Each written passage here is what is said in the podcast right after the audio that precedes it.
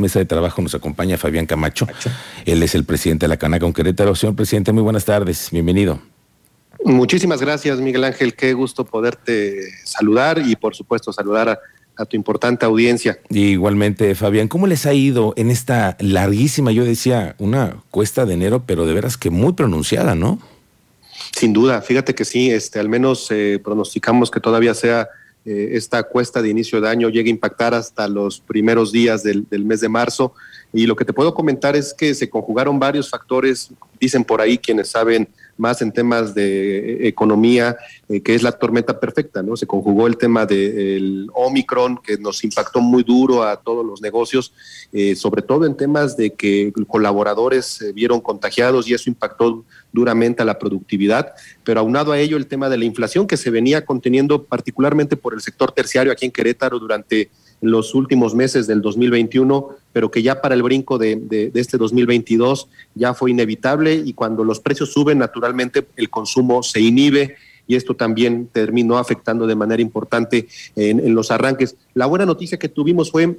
el, eh, bueno, el fin, fin, de, fin de semana del Super Bowl y del Día del Amor y la Amistad, que fue un fin de semana virtuoso que al menos propició un tanque de oxígeno, nosotros decimos, eh, al sector terciario, hoteles, restaurantes, lo vimos también en, algunos espacios de consumo como plazas comerciales, tiendas de conveniencia, donde se favoreció y crecieron las ventas hasta un 20% y para nosotros significó una bocanada de aire en esta coyuntura y nos dio la posibilidad al menos de estar avanzando de cara a una próxima fecha, que es el puente del 21 de marzo, que lo estamos esperando también eh, algunos negocios ya preparando inventarios, preparando ofertas, pero sí poniéndole cara, Miguel Ángel, a, este desafiante primer trimestre que tenemos del año. Pues sí, poniéndole una cara esperanzadora, ¿no? Porque vemos que vienen meses en los que puede haber una mejor, mejor dinamismo de la economía. Oye, Fabián, y bueno, eh, a ustedes lo que les hace siempre muy bien es la llegada de turistas, la llegada de visitantes a Querétaro. ¿Cómo ustedes están viendo esta promoción ahora que está arrancando el gobierno, esta estrategia de publicitar, de vender al Estado? Fíjate que eh, hemos, formamos parte de algunas mesas de trabajo con la, autoridad estatal en esta materia, eh, posicionando las necesidades que, traía el sector, el sector hotelero, el sector de agencias de viajes, los promotores turísticos particularmente, eh, y lo que reconocíamos es que era necesaria una estrategia muy fuerte de vender Querétaro hacia afuera, sobre todo teniendo en el Bajío destinos que compiten muy de la mano con, Querétaro hacia el mismo sector, como lo viene siendo, por ejemplo, San Miguel de Allende. Veíamos que nosotros tenemos como, como Estado, como zona, ventajas competitivas ante ello. Y, creo que la propuesta que presenta la Secretaría de Turismo, liderada hoy por la, eh, eh, la secretaria Mariela Morán, eh, cumple con esas expectativas para al menos tener insumos para salir con una agresividad, déjame decirlo así, en temas de comercialización fuerte hacia poder conquistar nuevos mercados. Hoy en día reconocemos que la tendencia todavía seguirá siendo, al menos en los próximos meses, apostarle un turismo nacional, pero pienso que hay que comenzar a hacer los esfuerzos y la herramienta está puesta para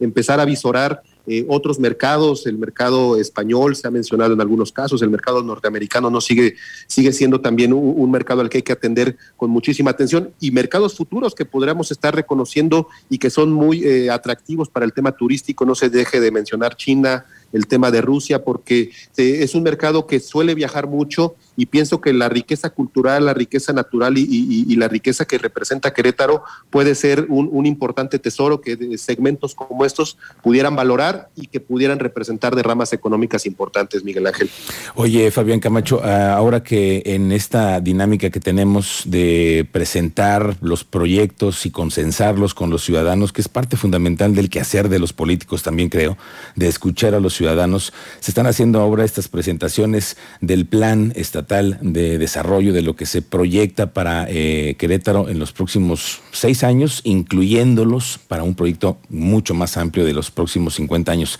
¿Cómo ves tú la ruta como que están planeando en este momento por parte del gobierno? ¿Han ustedes, eh, ¿han ustedes sido partícipes de estos foros de consulta para integrar este plan? Fíjate que sí, eh, participamos eh, en, los foros abiertos que se desarrollaron, Miguel Ángel, y, algo valioso que te puedo decir es que al menos desde la Cámara de Comercio reconocemos que como en pocos momentos en,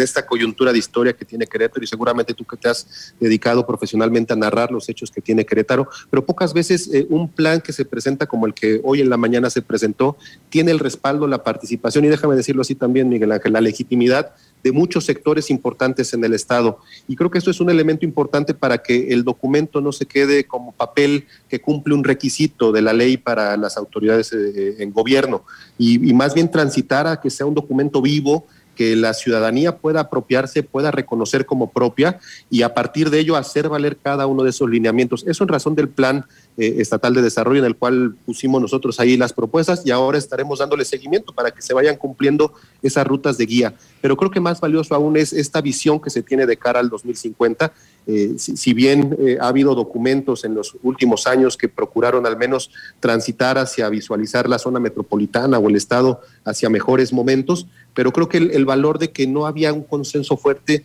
era el que muchas veces hacía que esos documentos se quedaran en el olvido. Pero pienso que ahora que podemos estar trabajando y valoro mucho el esfuerzo de sociedad civil, sector de cámaras, colegios que hoy en día están interesados y estamos puestos para participar, podemos trazar una ruta más de largo plazo y creo que lo que se está poniendo hoy en la mesa de visualizar cómo reconocemos a un Querétaro en el 2050, plasmarlo y sobre ello ir avanzando puede garantizarle a nuestra entidad en materia económica, en materia social, salir de muchos de los desafíos que hoy en día se tienen. Estamos hablando con Fabián Camacho, que es el presidente de la Canaco en Querétaro. Presidente, otro asunto que está en la agenda del día es lo que a todos, como a muchos, nos ha pasado, es estar cerca de la Secretaría de Hacienda y formar parte de las auditorías. Supimos que tienen ustedes una auditoría con respecto al periodo que te antecede en la presidencia de la Canaco. Cuéntanos en qué van, cómo está la cosa con Hacienda.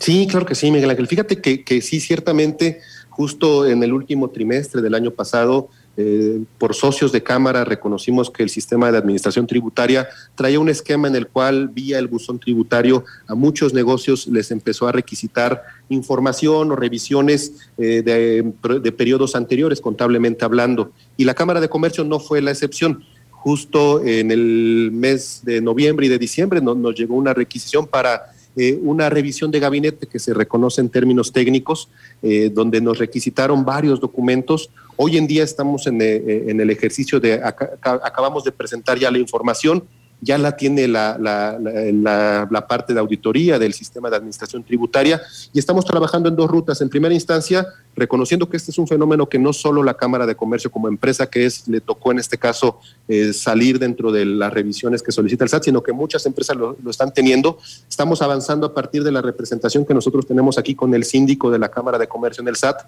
eh, atendiendo a esos comercios que están teniendo fenómenos similares y aprovecho los micrófonos, mi estimado Miguel Ángel, para eh, lanzar la invitación de si eh, seguramente en tu audiencia hay quien tiene un negocio, quien tiene una actividad empresarial y pudiera estar teniendo este tipo de, revisiones solicitadas por el SAT, en la Cámara de Comercio podemos auxiliarles, podemos ayudarles. Y lo que corresponde en la parte interna del proceso que estamos llevando, comentarte que tiene que ver particularmente con un ejercicio que nos están solicitando sobre eh, impuestos que nos están pidiendo revisarlas en el ejercicio precisamente como lo señalas Miguel Ángel del 2019 y en esta parte quiero ser muy puntual, tiene que ver más con un proceso interno y que tanto en ese momento como más ahora que hoy en día nos toca honrosamente presidir a esta Cámara Centenaria, lo que te puedo comentar es que no corre ningún riesgo, ningún desafío los servicios que constantemente hemos estado brindando a los socios de la Cámara de Comercio en esa sintonía toda la, la, operación y toda la dinámica que tiene la Cámara está más que al 100% para seguirla brindando, más en estos momentos de reactivación.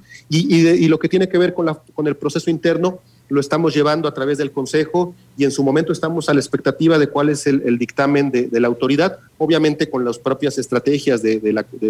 del equipo de contabilidad y el equipo fiscal de la Cámara para poderle estar dando seguimiento, Miguel Ángel. Oye, Fabián, ¿esta es la primera vez que tienen una auditoría de esta naturaleza?